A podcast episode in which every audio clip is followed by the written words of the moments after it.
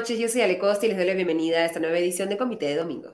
Les agradezco por acompañarnos como siempre los domingos en esta edición en la que tratamos de analizar las principales noticias de la semana. El domingo pasado yo tuve problemas de conexión a internet, así que no pudimos hacer el programa, pero esperemos hoy compensar nuestra ausencia de la semana pasada con una eh, agenda bastante nutrida. Para empezar, vamos a conversar con Josefina Miro Quesada. Es abogada y profesora en la Pontificia Universidad Católica del Perú sobre este informe publicado el jueves por Amnistía Internacional, en el que se acusa al Estado peruano de haber aplicado un sesgo racista en la represión de las protestas. Eh, cuáles son los fundamentos para estas acusaciones, qué ha respondido el Estado, qué conclusiones podemos sacar un poco de las eh, eh, versiones de Amnistía Internacional y lo que ha respondido el Ministerio de Justicia. Lo vamos a conversar, como les digo, con Josefina Miro Quesada, abogada y profesora en la Pontificia Universidad Católica del Perú.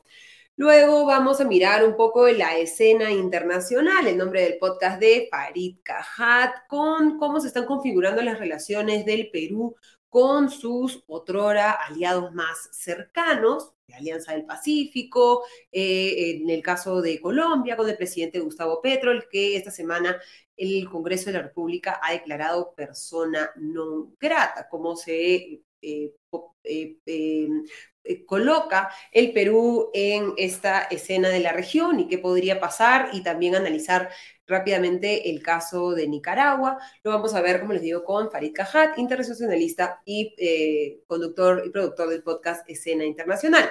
Y luego tendremos, como ya estamos acostumbrados, el comité del comité para conversar sobre las otras noticias de la coyuntura. Antes de pasar a, las entrevistas, yo les eh, agradezco por estar con nosotros y les doy el agradecimiento a nuestro auspiciador Limaná. En Limaná encontrarás comida deliciosa y natural elaborada con superfoods. Ven y disfruta de un ambiente único en el corazón de San Isidro. Limaná ofrece una amplia variedad de deliciosos platos con opciones keto, paleo, veganos y vegetarianos que estamos seguros te sorprenderán. Muchísimas gracias. Amnistía Internacional, de acuerdo con este eh, eh, reporte eh, publicado el jueves, recibió información de 46 casos de lo que consideran posibles violaciones de derechos humanos y ha documentado 12 casos de muertes por uso de armas de fuego, armas de fuego que recordemos la policía y las Fuerzas Armadas no deberían utilizar para enfrentar a manifestaciones. Señala el informe también que Amnistía Internacional ha recibido información sobre graves falencias en la investigación de violaciones de derechos humanos y en la impartición de justicia. Hace una revisión respecto a cómo se ha tratado, digamos, hasta el momento las necropsias y la investigación de eh, los, lugares de crimen y que no se está trabajando o se está tratando de manera correcta las eh, evidencias para que esto permita que la investigación que ya ha iniciado el Ministerio Público efectivamente pueda identificar a los responsables. De acuerdo con Amnistía Internacional, también se ha registrado un número de posibles muertes arbitrarias por la represión estatal y que estos se encuentran desproporcionadamente concentrados en regiones con una población mayoritariamente indígena señala que pese a que el nivel de violencia estatal durante las manifestaciones ha sido prácticamente el mismo, eh, de, eh, y, que solamente el 13% de las muertes eh, de la población total del Perú es indígena, el 80% de los muertos durante las manifestaciones pertenece a comunidades indígenas pero vamos a conversar ese tema a profundidad con Josefina Miro Quesada, de la que ya tenemos conectada. ¿Cómo está Josefina? Muy buenas noches y bienvenida a Comité de Domingo. Muchísimas gracias como por, te digo, un resumen más o menos de, las principales eh, conclusiones que saca Amnistía Internacional en base a esta revisión. Eh, coméntanos un poco desde tu perspectiva cuál es el aporte de este informe de Amnistía Internacional que ha sido rápidamente negado por las autoridades peruanas y también por una serie de, de, de y especialistas señalando que tiene como una intención ideológica, digamos. Eh, bueno, en primer lugar, ya has dado algunos eh, alcances sobre los resultados preliminares que ha eh, señalado el, informe. Los insumos son muy valiosos en un contexto además en donde las investigaciones a cargo de la Fiscalía están avanzando no solamente a un paso lento, sino hay un tratamiento diferenciado en función de qué es lo que se investiga, ¿no? En lo que hablamos, en lo referido a las presuntas graves violaciones a derechos humanos, las fiscalías de derechos humanos tienen bastantes limitaciones en lo que respecta a los recursos eh, humanos para realizar estas investigaciones, pero además también operativos, ¿no? Entonces, eh, son insumos valiosos porque han sido, es una documentación que exhaustiva que recoge no solamente los testimonios de las víctimas o de los familiares de las víctimas, sino también de las autoridades. Y esto incluye, por supuesto, el, testimonio de la presidenta, a quien se le, eh, digamos, entregó algunos de los hallazgos, pero también de eh, las autoridades policiales, también de la Defensoría del Pueblo, de organizaciones que han estado eh, siguiendo estas eh, manifestaciones y que tienen eh, información que tiene que ser cotejada como, eh, como es en cualquier tipo de investigación. Los testimonios es, una, es un medio probatorio que debe ser cotejado como en este caso, con evidencia que lo corrobora de tipo visual, ¿no? Hay, hay videos, hay documentación que dan cuenta que ha habido, por ejemplo, un uso excesivo de la fuerza. las necropsias también dan cuenta que los asesinatos han ocurrido a causa de eh, del uso de armas de fuego, ¿no? Entonces hay un conjunto de, pruebas que no solamente se limitan, digamos, a eh, los testimonios eh, de parte, si se quiere, de las víctimas, sino que ha sido un esfuerzo exhaustivo de recabar el, mayor, digamos, el mayor número de testimonios corroborado con esas evidencias de carácter documental y que además, eh, por supuesto, eh, digamos, eh, opera como un importante punto de partida para profundizar en las investigaciones que debe realizar así a nivel fiscalía. ¿no? La Amnistía Internacional no va a determinar la responsabilidad penal de los responsables, lo que va a hacer es poner, digamos que, la luz sobre determinados puntos que exigirían, en todo caso, por parte del gobierno, un cambio en las estrategias y en el compromiso, si es que efectivamente lo tiene, de esclarecer las investigaciones que se están llevando a cabo, ¿no? Sí, hay algunas personas, inclusive eh, eh, algunos de, los que nos siguen eh, domingo a domingo, ¿no? Que dice que por qué de Pacífica se volvieron violentas las manifestaciones, ¿no? Eso no dice nada Amnistía Internacional. Y una de las críticas al informe de Amnistía Internacional es que no, digamos, no hace ese análisis de la violencia durante las manifestaciones, que es algo que se ha visto y que es un argumento que utilizan muchos para justificar el uso de la fuerza letal por parte de, de la policía y de las Fuerzas Armadas. Bueno, lo que dice el informe es que las protestas han sido mayoritariamente pacíficas y en realidad, eh, ah, claro, mucho depende también del lente desde que lo mires y del, del foco, ¿no? Y del enfoque, ¿no? Y el encuadre.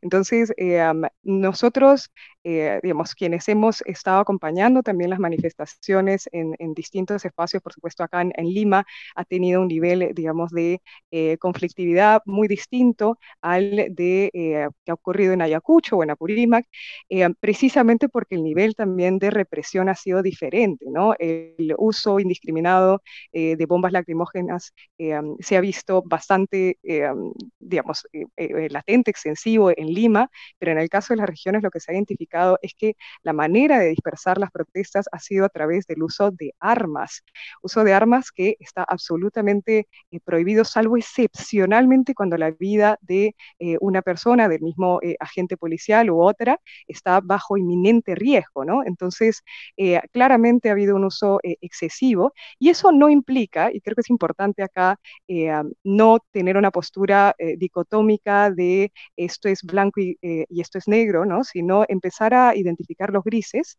eh, que involucra también aceptar que ha habido actos eh, violentos por parte de, las, de, las, eh, de algunos manifestantes y que en esos casos también, como lo ha dicho Amnistía Internacional, deben... ser identificados y deben ser investigados. ¿no? Se ha reconocido también el asesinato del oficial que fue eh, víctima eh, también por parte de eh, manifestaciones que se tornaron altamente violentas y esas investigaciones también deben conducir a identificar a los responsables, ¿no? La protesta es un derecho que tiene límites y estos límites implican que deba ejercerse pacíficamente. Cuando estos límites se desbordan, podríamos estar hablando ya del terreno penal, podría hablarse de delitos contra el orden público y en esos casos debe identificarse a, eh, individualmente a las personas que están realizando estos actos violentos y en un Estado de Derecho debe procesársele con las garantías del debido proceso y, eh, digamos, tomando en cuenta toda la, evidencia que, la hay y que permite identificarlos, ¿no? Claro, porque Amnistía Internacional habla de eh, ejecuciones, eh, bueno, digamos, y de de ese uso indiscriminado de, la fuerza. Ellos comentan además que se reunieron con la presidenta Dina Boluarte y que, como bien tú decías, le han hecho llegar una serie de recomendaciones, ¿no? Y los el producto de, de las investigaciones, en que una de las principales pedidos de Amnistía Internacional es un cambio de tácticas en la gestión de manifestaciones, ¿no? Que se ponga fin al uso de fuerza letal eh, se evite el uso de armas potencialmente letales como perdigones y que el gas lacrimógeno y otras armas menos letales deban ser usados de forma adecuada y proporcional, ¿no? Y creo que en el tema de la proporción es una, eh, eh, una de las principales observaciones que está haciendo Amnistía Internacional. Cuando hablamos de violencia, efectivamente, la policía, las Fuerzas Armadas, especialmente en un estado de emergencia como nos encontramos y frente a las manifestaciones de la violencia, deben ejercer el uso de la fuerza, pero nuevamente de la fuerza proporcional. Y lo que encuentra eh, Amnistía Internacional en este análisis es esa desproporción, por repetir la palabra, entre el uso de la fuerza en frente a poblaciones indígenas, ¿no? Juliaca, Ayacucho, eh, Apurímac, frente a lo que sucedió, por ejemplo, en Lima, donde también hemos visto violencia de parte de los manifestantes, pero en el que no tenemos ese saldo eh, eh, de decenas de, muertos como en otras regiones del país. Esto Amnistía Internacional lo atribuye a un sesgo racista. ¿Tú un poco cómo, cómo ves este, este análisis de Amnistía Internacional sobre este tema? Bueno, eh, plenamente de acuerdo, ¿no? Eh, la represión eh, policial y la, declaración de estados de emergencias y la orden de militarizar ciertas regiones no ha sido, digamos, homogénea. En todos los territorios donde se han dado estos conflictos. y esta falta de homogeneidad se, se, ve en que la proporcionalidad, ¿no? La desproporcionalidad, en todo caso, del uso de la fuerza se ha dado con mayor ahínco en eh, regiones en donde hay una población mayoritariamente campesina, mayoritariamente indígena, personas racializadas, ¿no? Entonces, hay un componente definitivamente racial en la forma en la que el Estado reprime o controla estas protestas, ¿no? Y no solamente reprime, sino también estigmatiza, ¿no? Lo que hemos visto, y también lo recoge eh, Amnistía, es que ha habido un uso de ciertas narrativas que son muy, pero muy peligrosas en un contexto de alta conflictividad, porque lo que hacen es casi que deslizar que las personas que han eh, sido eh, presuntamente ejecutadas o que han eh, que ahorita son más de mil, miles eh, heridos que, resultan de, este, de este conflicto, eh, de alguna manera lo buscaron, ¿no? De alguna manera se justifica esa violencia cuando utilizas términos como que son terroristas o que son personas vinculadas al terrorismo, ¿no? El terruqueo lo que hace es, digamos, es no solamente deslegitimar las demandas que se encausan a través de las protestas, sino negar a esas personas la condición de ser humano. Es decir, digamos, deshumanizar a los eh, manifestantes y asumir básicamente que eh, los fallecidos son algo así como un costo eh, colateral, ¿no? Un costo social que hay que asumir para obtener la paz, ¿no?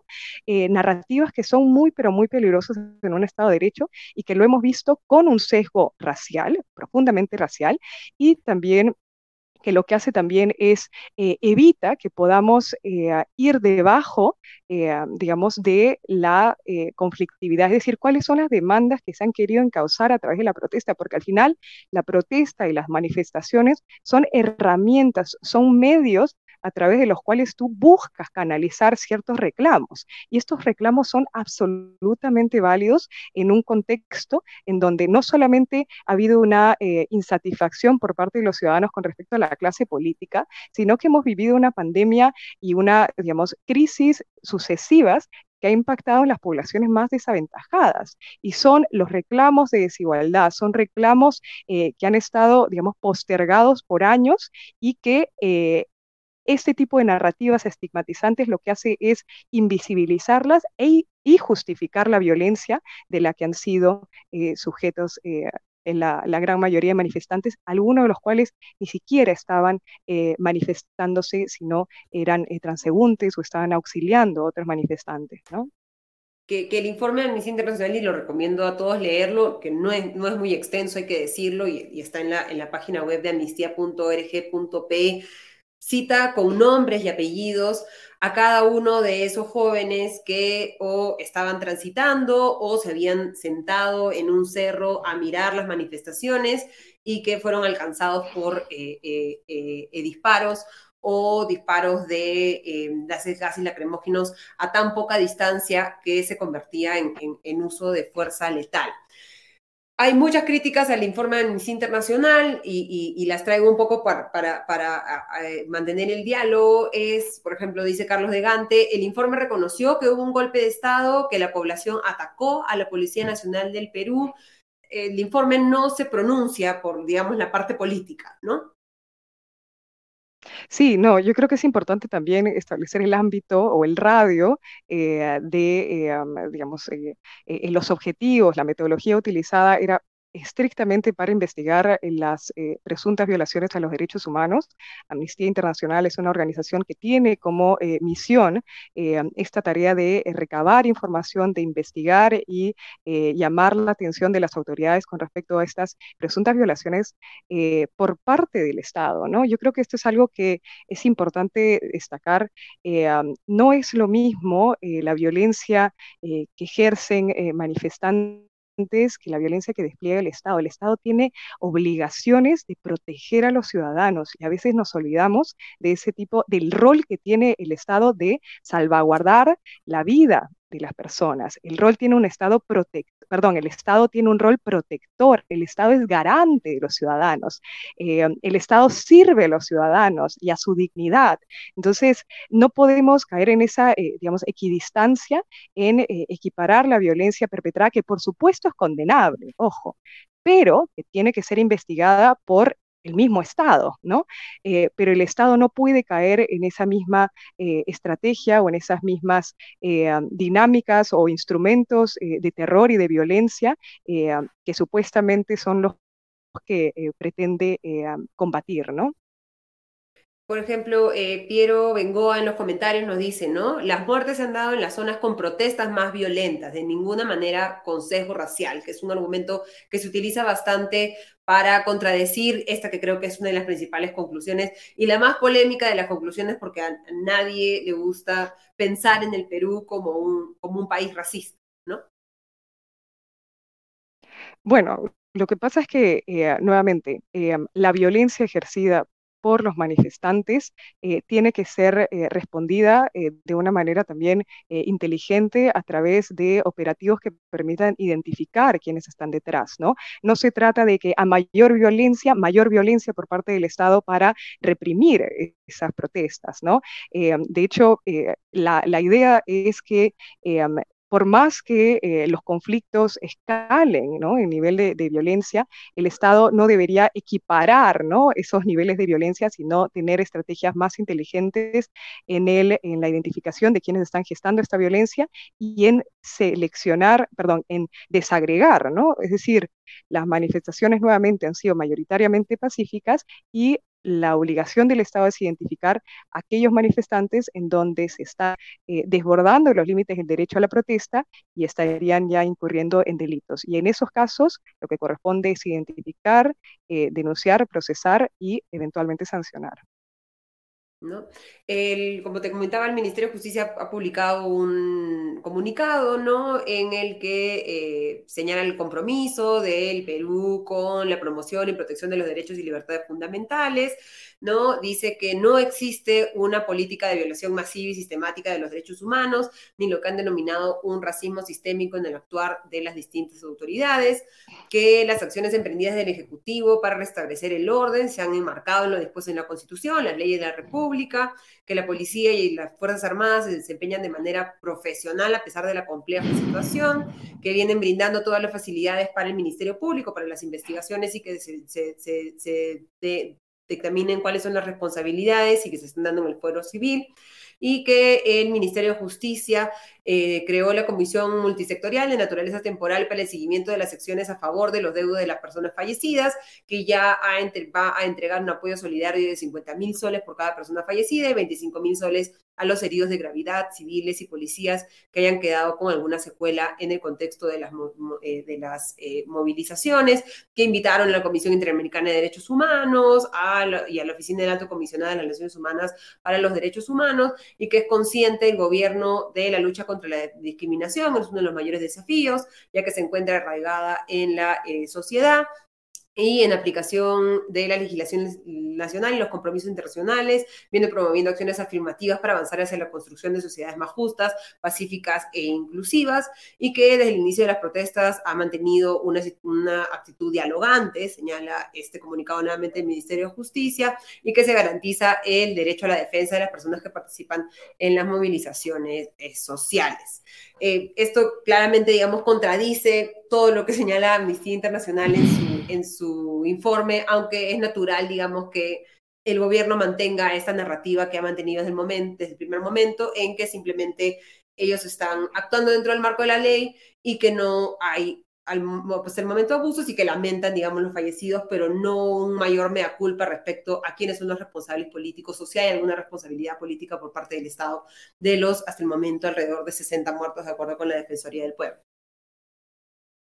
Sí, no, por supuesto. Yo creo que eh, lo que dices vinculado a la responsabilidad política es un elemento que eh, lamentablemente no se identifica y es mucho, eh, mucho del clamor de las personas que manifiestan en las calles es exigir eh, ¿Quién responde políticamente por eh, la muerte de tantos peruanos, eh, tantos heridos? no solamente, digamos, que podría conducirse a través de la renuncia de la presidenta Dina Boluarte, sino, también los ministros, particularmente los ministros de Defensa, el ministro del Interior, que han estado a cargo de la represión policial, de la, militarización de ciertas zonas y que deberían también responder por eh, este tipo de, hallazgos, ¿no? Entonces, eh, sí me parece eh, una iniciativa loable, las reparaciones de carácter económico sí, es importante. Eh, habría que ver también eh, otro tipo de reparaciones, pero eso es algo que, es, eh, que viene acompañado de la búsqueda de la verdad, de determinar la responsabilidad de estas muertes, de determinar también a través de investigaciones objetivas, imparciales, sin demoras, sin dilaciones, quién responde por, por ello, ¿no? Y eso es parte del acceso a la justicia, y un acceso a la justicia que requiere de voluntad política también para poder eh, brindar los recursos que necesita la Fiscalía para eh, determinar las responsabilidades, porque al final es la Fiscalía más allá de los aportes eh, muy valiosos de, del informe de Amnistía Internacional, es la Fiscalía que la que va a determinar la individualizar las responsabilidades y determinar eh, eh, si es que eh, estamos hablando de algo, digamos, de, hechos aislados o podríamos estar frente a un hecho de carácter sistémico que, digamos, involucraría una serie de órdenes que vienen de las más altas autoridades, ¿no? Son todas esas hipótesis que tienen que manejarse y determinarse y esclarecerse a nivel fiscal. Sí, y, entender que el informe de Amnistía Internacional es un aporte en ese camino, ¿no? Y, que nos permite entender un poco también cómo se ve desde afuera y cómo se ve desde las organizaciones defensoras de derechos humanos la situación en el Perú, en un contexto en el que muchos eh, estamos, eh, digamos, justificando el uso de la fuerza por parte de la policía y de las Fuerzas Armadas en pos del orden, ¿no? Efectivamente, el gobierno debe asegurarnos orden y tranquilidad pero no a costo de vidas humanas. E, exacto, ¿no? Yo creo que eso es algo muy importante. Creo que eh, nos falta una alta cuota de, empatía cuando nos aproximamos a eh, entender la dimensión y, eh, digamos, la, las muertes, las lesiones que se han generado a causa de este conflicto, es pensar que podríamos haber sido nosotros, nuestros familiares, ¿no? yo creo que la apatía con la que se aproximan eh, a analizar estos eh, casos, lamentablemente dice mucho de una sociedad eh, profundamente desigual, profundamente racista, clasista, que considera que ciertas personas no merecen ser titulares de determinados derechos, ¿no? Estamos hablando de personas, nuevamente, si uno indaga las historias eh, y los, testimonios de los familiares sobre quiénes han sido los fallecidos, eh, no es pues eh, propio un Estado de Derecho que la fuerza del orden utiliza, digamos, o reprima a la población que está ejerciendo el derecho a manifestarse pacíficamente o que simplemente está pasando cerca las protestas, o que, está ayudando sean ejecutados o que están ayudando, ¿no? que sean ejecutados extrajudicialmente, eso es algo que tiene que eh, determinarse la responsabilidad y que eh, finalmente tiene que, eh, creo que la, población también tiene que entender que eso en un Estado de Derecho tiene que esclarecerse y las responsabilidades tienen que individualizarse, ¿no? Y que no pueden simplemente, no debemos hacer, no sé, la vista gorda cuando se trata de vidas humanas. Y como tú bien dices, la responsabilidad es individualizarse tanto de las violaciones de derechos humanos como tú también comentabas, de los crímenes que se hayan cometido durante las manifestaciones contra el, orden y, y, etcétera, ¿no? Muchísimas gracias, Josefina, por habernos acompañado esta noche y traer tu interesante punto de vista sobre el informe de Amnistía Internacional. Muchas gracias. Muchas gracias a ti. Hasta la próxima.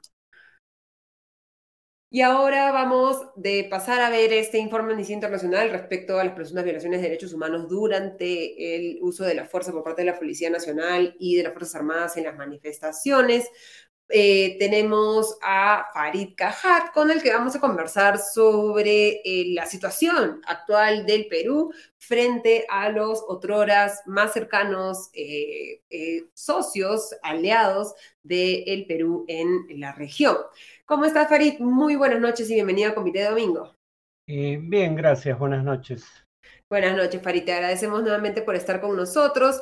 Eh, tenemos a una situación desde el 7 de diciembre eh, eh, del golpe de Estado de, Pedro Castillo, porque hay que decirlo como es, una situación en la que muchos líderes de la región, como Gustavo Petro, Andrés Manuel López Obrador, se han un poco resistido a no solamente el reconocer que Pedro Castillo fue en contra del orden democrático, sino más bien plantear esta narrativa alterna en la que más bien él fue una víctima, ¿no? De un golpe y han seguido, digamos, elevando el nivel de sus declaraciones al punto que el fin de semana pasada Gustavo Petro ha señalado que eh, la Policía Nacional del Perú eh, eh, desfila como, eh, como nazis prácticamente, ¿no?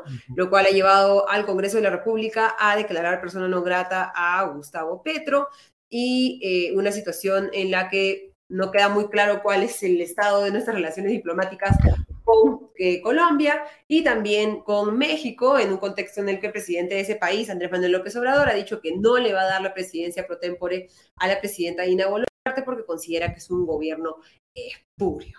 Nos estamos peleando con todos, es una situación eh, temporal, un poco como cuál es tu lectura respecto a, lo que está sucediendo frente a Colombia, México y otros países de la región.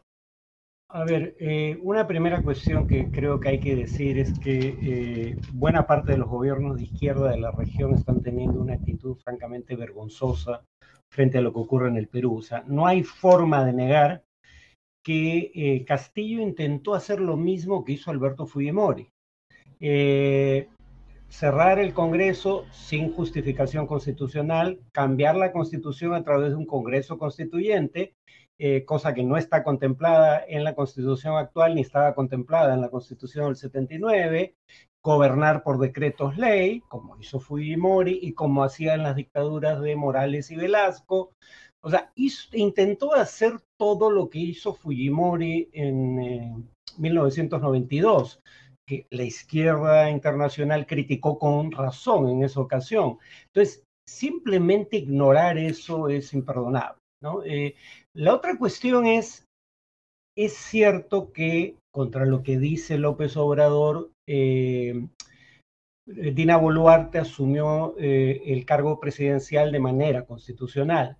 Pero también es cierto que hay indicios, como acabamos de ver en la entrevista anterior, de eh, violaciones a derechos humanos eh, que este gobierno no parece eh, particularmente interesado en investigar. No hay responsables políticos. El que era ministro de Defensa cuando se produce la primera masacre es ascendido al cargo de premier.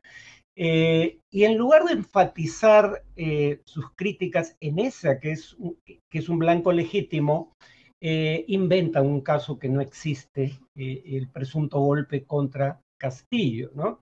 solo añadiría que eh, probablemente esto es una hipótesis, eh, prefieren no hablar del tema de derechos humanos porque, por ejemplo, en el caso de México, bajo López Obrador, el año 2021, hubo más de 7.600 desaparecidos, no por obra de las fuerzas del orden necesariamente, pero digamos, violaciones a derechos humanos se cometen de manera sistemática en, México eh, y es como, eh, digamos, tirar piedras a un techo de cristal. Eh, por otro lado, los gobiernos de México y de Colombia, es impresionante cómo usan, en el caso de Petro, el término nazi para referirse a Dina Boluarte, pero jamás lo utilizarían para referirse a Daniel Ortega, que ha cometido violaciones a derechos humanos sistemáticas a lo largo de años y que preside una dictadura ahí sí, sin ambajes. Y ese es el tema, ¿no? Que no se aplica, no se mide con la misma vara a los gobiernos dependiendo, digamos, de en cuál de las carreteras ideológicas eh, avanzan o, no avanzan, ¿no? Eh, digamos, un intento de, de, Petro de concentrarse en el tema de los derechos humanos sido esta declaración, ¿no? La cito textualmente, marchan como nazis contra su propio pueblo, rompiendo la Convención Americana de Derechos Humanos, cierro comillas, que como comentaba ha llevado al Congreso peruano a declarar persona non grata a Gustavo Petro y ha llevado también al tercer vicepresidente del Congreso, Alejandro Muñante de Renovación Popular, que digamos no tampoco son muy reconocibles por, por eh, sus vocaciones eh, extremadamente democráticas en ese partido, ha solicitado al Ministerio de Relaciones Exteriores eh, que evalúen el retiro del embajador peruano en Colombia, Félix de Negri Bosa, ¿no? tras estas declaraciones. Estamos ante un impasse, no sé, y quería aprovechar ahí tu expertise y tu experiencia, hay antecedentes similares a el nivel, digamos, de temperatura en el que están en este momento las relaciones entre Perú y Colombia. Han habido situaciones antes en las que hemos retirado o buscado o, se ha planteado retirar a nuestro embajador en ese país. Eh, ¿Cómo han sido, digamos, las, relaciones normalmente y qué tan grave crees tú que es, es este momento en específico en nuestras relaciones bilaterales? Bueno, la relación eh, bilateral en tiempos de eh, Chávez en eh, Venezuela y Alan García en el Perú. Recordemos que Chávez, digamos, endilgó todo tipo de calificativos, ¿no? A, a García y a gente allegada a él. Refiriéndose a su socio político venezolano, Carlos Andrés Pérez, lo llamó Caimanes del mismo pozo, ladrón de siete suelas y luego eh, García descubrió que pese a eso podía ser amigo de Chávez. Lo llamó así, explícitamente. O sea, el punto es que eh, si vas a responder, digamos, de manera pública y airada ante cada, eh, digamos, cada exceso de hipérbole de un gobierno extranjero, llega un momento en que ya no tienes más herramientas que usar y además te pones a ti mismo en una posición complicada, porque por ejemplo, el gobierno peruano le exige al mexicano, con razón, que le transfiera la presidencia pro tempore de la Alianza del Pacífico. Pero el Congreso le exige al gobierno peruano que impida el ingreso en el futuro de Petro al Perú. Bueno, Petro es uno de los presidentes miembros de la Alianza del Pacífico. No puedes ejercer la presidencia pro tempore si vas a impedir el ingreso a tu país en caso de que se realice ahí una cumbre de uno de los miembros de la Alianza. O sea, el Congreso torpedea las iniciativas del Ejecutivo en esta materia, ¿no? Y habría que decir que la razón por la que no se nos transfirió antes la presidencia pro tempore fue porque el Congreso no autorizó el viaje de eh, Pedro Castillo en noviembre del año pasado a México, en parte para ese propósito. Entonces, eh, hay, que, hay que hilar más fino, pero claro, eh, por suerte creo que el Ejecutivo no va a hacer caso al pedido del Congreso de eh, impedir el, el, acceso de Petro al Perú y además habría que decir que la declaración de persona no grata por parte del Congreso es una maniobra política, pero no tiene consecuencia jurídica alguna. Solo para que tenga consecuencia jurídica tendría que llamar así o calificar así al presidente colombiano o lo habitual al embajador en Perú, el Ejecutivo. Eh, el gobierno colombiano, a través de su Cancillería, ha emitido un comunicado que parece más bien un intento de calmar las aguas, comprendiendo que eh, su propio presidente cometió un exceso imperdonable, porque nuevamente decir que eh, se violó la Convención Americana de Derechos Humanos es un argumento plausible y es una obligación internacional que el Perú ha asumido voluntariamente. Pero llamar nazis a los policías peruanos, sobre todo cuando no usa en lo absoluto palabras similares para referirse al dictador nicaragüense, eso sí está totalmente fuera de lugar. Esperemos que eh, tras este comunicado de la Cancillería colombiana, el tema se maneja a través de canales diplomáticos, alejados de los reflectores de televisión que inflaman pasiones. y, es interesante el, concepto de reflectores, ¿no? Porque también vemos como estrategia especialmente Andrés Manuel López Obrador, ahora lo estamos viendo en el caso de Gustavo Petro, y lo hemos visto también, hay que decirlo, en el caso de Dina Boluarte, cuando hablaba de las intervenciones en Bolivia y eh, el envío supuesto de armas desde Bolivia al Perú para las manifestaciones, cosas que hasta el momento no, no han sido eh, eh, probadas. El, la estrategia de pelearse con alguien afuera, ¿no? Para que los reflectores se, se, concentren en otro espacio y no necesariamente en los problemas internos. Yo honestamente creo que esa es la razón por la cual Dina Boluarte eh, hizo un reclamo público a México. Eh, es cierto que el gobierno mexicano se negaba a transferir la presidencia pro tempore de la Alianza del Pacífico, pero el presidente López Obrador no había hecho una, eh, digamos, declaración pública al respecto. La hace en respuesta al pedido de Dina Boluarte. Entonces yo, honestamente creo, como hizo, recordemos, Alan García con, eh, con Chávez.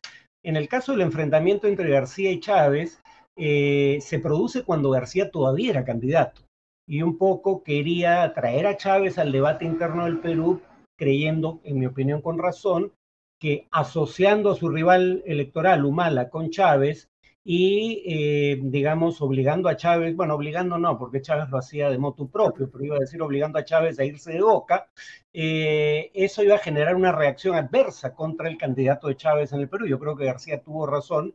Y recordemos que García cambió totalmente de actitud cuando fue elegido presidente. Eh, o sea, utilizó la rivalidad con Chávez para fines políticos. Yo creo que Dina Boluarte está haciendo lo mismo. Habría que recordar que su nivel de aprobación, duplicando el del Congreso, sigue siendo inferior al 20%. Entonces, eh, esto le puede dar eh, algún oxígeno y además desviar la atención del tema de derechos humanos, que es donde debería estarse concentrando si de verdad, como dice ella, jamás dio la orden de utilizar armas de fuego. Obviamente alguien lo hizo y la evidencia para mí es clara de que no se hizo de acuerdo a las reglas de enfrentamiento, que establecen, como se dijo en la entrevista anterior, que eso solo debería ocurrir cuando está en real e inminente riesgo la vida del policía o soldado o de alguien de su entorno. Eh, el premier Otaro ha dado una serie de entrevistas esta semana en la que hablaba de la necesidad un poco del el Perú de em, y era una de las justificaciones de sus reuniones con fuerzas políticas para hablarles de, les decía, el escenario internacional, ¿no? Porque eh, existe la posibilidad de que Pedro Castillo acuda a instancias internacionales, ¿no? A la Corte Interamericana de los Derechos Humanos para, eh, digamos, defenderse de las acusaciones que, y los procesos que está llevando a cabo la justicia en, en, el Perú. ¿Cuál debería ser la estrategia del Estado peruano que tiene de todas maneras el interés de que la verdad, que es la verdad de la que hemos estado conversando, y que efectivamente se dio un golpe de Estado, que fue Pedro Castillo el que trató de romper el orden democrático, y que, que prime esa verdad y no estas versiones de el, eh, Gustavo Petro, Andrés Manuel López Obrador, en el que más bien Pedro Castillo fue una especie de pobre víctima, ¿no? De, de, un complot y no más bien el, el, ejecutor, de, o al menos el, el, que intentó ejecutar un golpe de Estado. Bueno, adelanto algo que voy a hacer en, eh, en mi siguiente podcast, el del martes. Eh, solo basta con leer un minuto del discurso de Pedro Castillo el día 7 de diciembre donde hizo todo lo que dije y además eh, pretendió, como también eso Fujimori, intervenir los otros poderes del Estado al margen de la Constitución. O sea, no hay margen de error una vez que uno escucha eso. Eh, y además habría que recordar, y creo que el gobierno nuevamente está tratando de atizar el fantasma de amenazas externas para tratar de cohesionar el frente interno, habría que decir que la Corte Internacional, Interamericana de Derechos Humanos no tiene injerencia inmediata en estos casos. Eh, solo tiene capacidad de intervenir si a criterio de la Corte y ante presentación de, demanda eh, o, recurso, la Corte, eh, digamos, cree uno que no, no se ha llevado a cabo un juicio según las normas de debido proceso o se ha dilatado eh, en demasía y sin justificación plausible eh, el llegar a un veredicto. Eh, solo ahí interviene la Corte Interamericana, no, en principio no interviene de oficio. entonces, eso es algo que, digamos, ocurrirá si algún día ocurre cuando el proceso legal peruano haya seguido su curso. No es algo inminente o en su defecto a pedido, por ejemplo, de la Comisión Interamericana de Derechos Humanos, pero la Comisión Interamericana que ha evacuado informes sobre la situación de Perú eh, es clara al decir en uno de esos informes que eh, la transferencia del mando fue constitucional. Ante el golpe de Estado perpetrado por Pedro Castillo, eh, era lo que correspondía. sin necesidad de ser vacado por el Congreso, dicho sea de paso, ¿no? Pero em, pero digamos, eh, el problema para mí no viene ahí, el problema viene con la conducta posterior de este gobierno eh, y con el hecho, por ejemplo, de que altos miembros de las Fuerzas Armadas den discursos políticos, cosa que viola flagrantemente la Constitución y que nadie les llame la atención cuando lo hacen y lo han hecho de manera reiterada. Y ese es el, problema, ¿no? Y, yo quería preguntarte, porque hablamos de Alianza del Pacífico, ¿no? Esta semana Andrés Manuel López Obrador ha dicho que van a ir al grupo de Río a que, y que dejar que el grupo de Río sea el que reciba, el que decida. ¿Hay alguna relación entre el grupo de Río y la Alianza del Pacífico más allá de que coinciden algunos de los países miembros? Eh, lo que eso no tiene ningún sentido el Grupo de Río es un grupo que se formó en la década del 90 del siglo pasado, eh, cuando Estados Unidos promovía las guerras en Centroamérica y algunos países latinoamericanos. Primero el grupo de Contador, un grupo de cuatro países caribeños, eh, y luego el grupo de apoyo a Contadora, donde estaba el Perú, eh, cuatro miembros también, digamos, tratan de interceder para buscar una solución negociada a conflictos armados como el del Salvador. Eh, luego ese grupo se convierte en un grupo de coordinación y consulta política conocido como Grupo de Río. Yo tenía entendido que el Grupo de Río había cedido eh, sus funciones en lo esencial a la CELAC, eh, que era mucho más amplia que el Grupo de Río. Pero en todo caso, ¿qué tiene que ver el Grupo de Río con la Alianza del Pacífico? Nada. O sea, porque lo que está diciendo López Obrador es que cinco países del Grupo de Río que no son miembros de la Alianza del Pacífico, tres sí lo son, cinco países del Grupo de Río que no son miembros de la Alianza del Pacífico van a determinar cuál es el curso de una, un proceso de integración del cual no son parte. Y un país que es miembro de la Alianza del Pacífico, pero no del Grupo del Río, no va a tener palabra o no va a tener voto en la materia, que es Chile. Eh, dicho sea de paso, las decisiones en el grupo de Río se tomaban por consenso, entonces eso quiere decir que México tendría poder de veto. Así que es ridículo por donde se vea, lo que ha, lo, que ha planteado López Obrador no tiene sentido. ¿Cómo esperas que se vean los próximos meses en las relaciones entre, entre estos países, como, como decíamos antes, eran nuestros más cercanos aliados? Yo espero que con el cambio de actitud de Colombia, con el hecho de que Chile, que también es miembro de la Alianza del Pacífico, sí reconoció como constitucional el cambio de mando. Y habría que añadir que en el tema de Nicaragua y, de derechos humanos y democracia en general, la izquierda chilena en el gobierno sí ha tenido una actitud ejemplar, condena violaciones a derechos humanos y alteraciones del orden democrático provengan eh, de cualquier orilla política. ¿no? No, no tienen una actitud frente a golpes de derecha y otra frente a golpes de izquierda. Eh, pero digamos, dado que López Obrador ha dado una salida, habría que utilizarla. ¿no? Eh, la salida es que alguien más decida y yo me atendré a lo que ese foro decida. Bueno, esperemos que el foro de que se trate sea la propia Alianza del Pacífico, el Grupo de Río o cualquier otro que se le pueda ocurrir en el futuro previsible a López Obrador, trate de calmar las aguas y López Obrador diga, bueno, yo eh, no es lo que hubiera querido hacer, pero me comprometí a aceptar lo que este foro dijera, ¿no? Espero que por ahí venga la salida.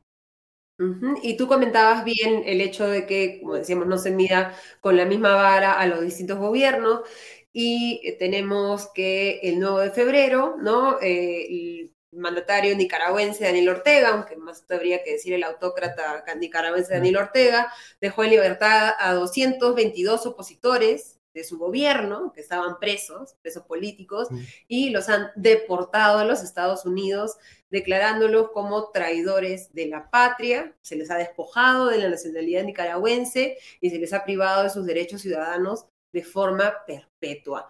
¿Hay antecedentes de, en el mundo moderno de este tipo de acciones? ¿En qué se convierte ahora el gobierno de Ortega en, Nicaragua? Si es que había alguna duda de, cómo se constituía en el espectro del respeto a la democracia o, la falta de respeto a la misma, y, si crees que esto va a tener alguna consecuencia sobre la estabilidad de Ortega en el gobierno de Nicaragua. Me temo que sobre eso último no soy optimista, pero lo que sí diría es que no se ha convertido en nada que no fuera ya, una dictadura. Eh, es una dictadura sin ambajes. Por lo menos desde 2018 y podría argumentarse que desde antes. Lo que pasa es que los académicos, en, nuestro afán por hacer disquisiciones que son irrelevantes para el común de los mortales, solíamos distinguir entre autoritarismos competitivos. Yo creo que es una distinción relevante, autoritarismos competitivos y dictadura un, régimen del primer tipo, es un autoritarismo, pero en donde hay elecciones que, aunque no sean libres ni justas, no tienen un resultado preestablecido. Por ejemplo, habría que recordar que Pinochet deja el gobierno porque pierde un referéndum, ¿no? Eh, digamos, utilizó medios públicos para hacer propaganda y para hostilizar a la oposición, pero la oposición le ganó el referéndum de cualquier manera, ¿no? Eh, en Nicaragua ya no existe margen para oponerse dentro de los canales de la legalidad a Ortega. En ese sentido es una dictadura sin ambajes y, crecientemente represiva. Lamentablemente yo no veo que haya un entorno regional eh, que lleve a hacer algo al respecto. Nicaragua ya no es parte de la OEA. Bueno, en teoría lo es, pero porque el retiro no tiene efecto inmediato. Tienen que pasar dos años antes de que tenga efecto, y eso sería noviembre de este año. Pero Ortega ya da por zanjado el hecho y él dice que no es parte de la OEA. Y aunque no estoy seguro, creo que no se ha retirado de la Convención Americana de Derechos Humanos, en la práctica ya ha sido declarado el gobierno nicaragüense en desacato por ignorar fallos de la Corte Interamericana de Derechos Humanos. Eh, Estados Unidos muy probablemente esté más preocupado de temas de política interna y sobre todo en materia de política exterior de Ucrania que de Nicaragua. Entonces, me temo que en lo inmediato no parece haber muchas fuentes de presión sobre el gobierno de Ortega. Después de, lo, de la atrocidad que acaba de hacer, que viola la Declaración Universal de los Derechos Humanos, que garantiza a toda persona el derecho a una nacionalidad sin que haya posibilidad de que se le retire. Y según tengo entendido, aunque confieso que no he leído el artículo respectivo, eh, esto, también está consagrado en la constitución nicaragüense. Pese a algo de esa magnitud, el, único gobierno eh, de América Latina y el Caribe que ha tenido una posición enérgica, eh, paradójicamente ha sido un gobierno de izquierda, ¿no? O, o, en todo caso el que ha tenido la posición más clara ha sido el gobierno de Boric pero los demás gobiernos de izquierda, si han criticado, ha sido un tono tan tenue que francamente va a ser ignorado por Ortega.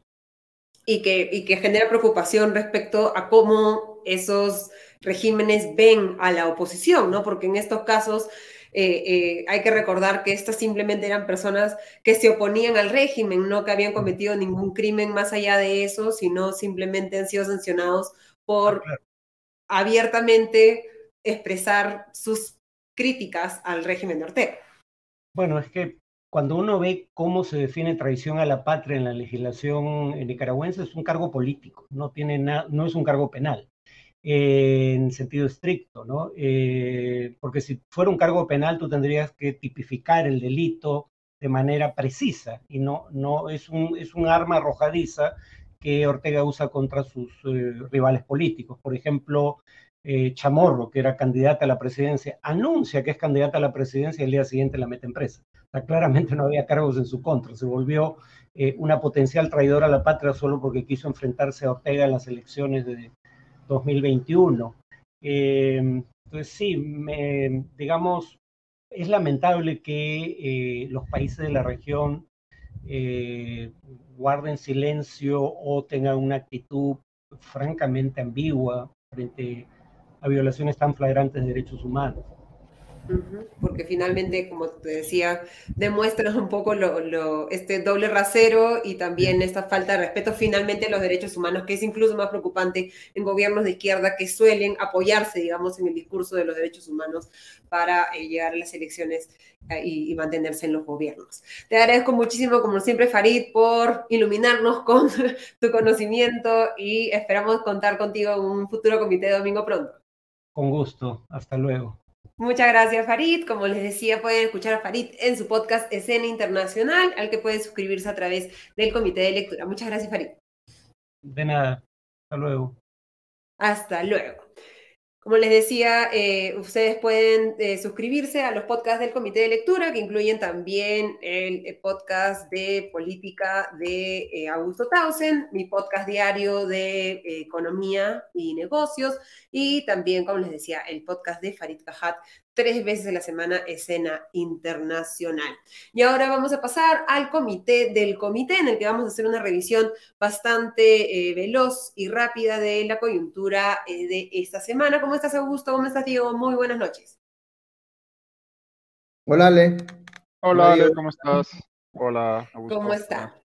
Empecemos con el tema del Congreso y el adelanto de elecciones. ¿no? Hay que recordar que el viernes fue el último día de la presente legislatura ¿no? Eh, y era la última oportunidad para que el Congreso pudiera llevar a la votación con 66 votos, aprobar una moción para poder debatir nuevamente el adelanto de elecciones y para dar una primera, eh, un primer visto bueno a la reforma constitucional que se necesita para adelantarlo con 87 votos. Hicieron solamente lo primero y por lo tanto ya con el fin de la legislatura tenemos que por lo menos hasta los primeros meses del segundo semestre del año no podríamos aprobar un adelanto de elecciones. Augusto, ¿tú cómo ves esta decisión del Congreso en un contexto en el que había bastante división entre las bancadas respecto a qué se debía hacer y en el que hemos tenido reuniones por parte de los principales líderes de fuerzas políticas, como Kiko Fujimori, César Acuña de para el Progreso, en el que a la salida de sus reuniones con Diego Boluarte más bien hacían un llamado a aprobar este adelanto de elecciones? Sí, bueno, parece que la, la opción de tener elecciones en el 2023 está completamente fuera de las posibilidades, ¿no? Eso ya más o menos iba quedando, eh, eh, iba siendo obvio hace algún tiempo. Eh, me, llama la atención que, que, se haya dado esa votación favorable el viernes, que abre todavía una pequeña posibilidad de que avance algo a nivel de la Comisión de Constitución y que eso luego pueda aprobarse en el Pleno.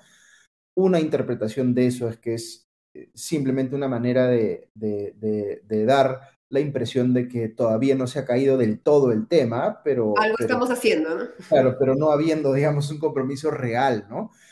Este, la, el contraargumento a eso, yo pensaría, es que sí he visto, por ejemplo, en Fuerza Popular un interés bastante mayor en seguir dándole al tema de lo que yo hubiese esperado, ¿no? Porque esto podía haber quedado simplemente en ese comunicado en el que Fuerza Popular marcaba distancia de Renovación Popular y Avanza País diciendo, bueno, a nosotros sí nos interesaba, pero finalmente ya no pudimos hacer nada, ¿no? Este, sino que esto saltaba a la reunión que tuvo Keiko Fujimori con Dina Boluarte en Palacio. Entonces sí parece haber un intento un poquito más, eh, digamos, importante de parte del Fujimorismo de posicionarse alrededor del eh, adelanto de elecciones, ¿no? Es curioso porque por otro lado Kiko Fujimori dice que no va a postular. Y, claro, lo que uno piensa de los partidos que están a favor del adelanto de elecciones es que parte de las razones por las cuales están a favor del adelanto de elecciones es porque quieren postular, quieren aprovechar esa circunstancia para tener un candidato presidencial que, que esté, digamos, en las posibilidades de ganar que, ahí, digamos, sí parece haber una suerte de, digamos, este, disonancia en la, en la estrategia del Fujimorismo, pero, pero quién sabe, de repente puede ser de esos casos donde, como no es inusual en el Perú, se dice que no se va a postular y después sí se postula, ¿no? Pero al fin y al cabo, de, momento no parece haber eh, chances elevadas respecto a la posibilidad de que haya adelanto elecciones. Creo que vamos, ahorita el escenario eh, base, digamos, el más probable eh, es que nos vayamos hasta el 26, este, la posibilidad de que tengamos elecciones en el 24 no es inexistente, pero es muy baja, y la posibilidad de que tengamos elecciones en el 23 es inexistente. Diego. Sí, completamente de acuerdo. Eh, parece que la apuesta tanto de parte del gobierno como de sectores del Congreso que hemos comentado en este, en este mismo espacio y que Augusto ha explicado varias veces, ¿no? La apuesta de que de jugar a cansar a la protesta y, de hacerse los muertitos, ¿no? Eh, pues ha rendido frutos, al menos hasta ahora, ¿no? De nuevo, como hemos dicho más de una vez, es una apuesta arriesgada y responsable. Sabemos la volatilidad, eh, si bien parecería eh, que ahora las protestas han bajado, han, han decaído en intensidad y en violencia, eh, y, se han concentrado en algunos focos puntuales, ¿no? Ya no es lo que era hace tres o cuatro semanas cuando se alcanzó el pico, eh, pero sabemos de la volatilidad de esta situación. Entonces, la situación podría cambiar de, un día para otro o, en unos pocos días. Eh, no creo que, si bien puede haber ese ánimo general decaído, no creo que haya un cambio de postura. La gente va a seguir queriendo que se adelante elecciones y es muy difícil que este gobierno transite eh, y este Congreso, ¿no? Transiten tranquilamente hasta el 26, más aún pues con los múltiples problemas que tiene el país. Eh, pero ahora mismo la situación es la que describe Augusto, ¿no? No vamos a tener elecciones este año, eh, no, esto ya, esa opción quedó fue completamente fuera de la mesa, las y unas elecciones en el 24, pues ahora mismo se ven como una posibilidad muy, muy lejana. Y, sobre lo que comentabas, Augusto, respecto a que hay antecedentes de que se haya anunciado que iban a postular y no, recordemos que antes del 2021, ¿no? Keiko Fujimori misma dijo que en el 2021 no habrá ningún candidato que se pedía Fujimori y al final todos recordamos lo que sucedió en las últimas elecciones. sí, yo creo... Hoy, día, dicho ese paso, me crucé con Johnny Lescano así casualmente. Me, me, hubiese atrevido a preguntarle si iba, si iba a ser candidato o no, pero eh, yo creo que no va a haber muchas novedades. o sea, si hay elecciones adelantadas o si hay elecciones en el 26, este, de momento parece más o menos previsible que vamos a tener al elenco tradicional, ¿no?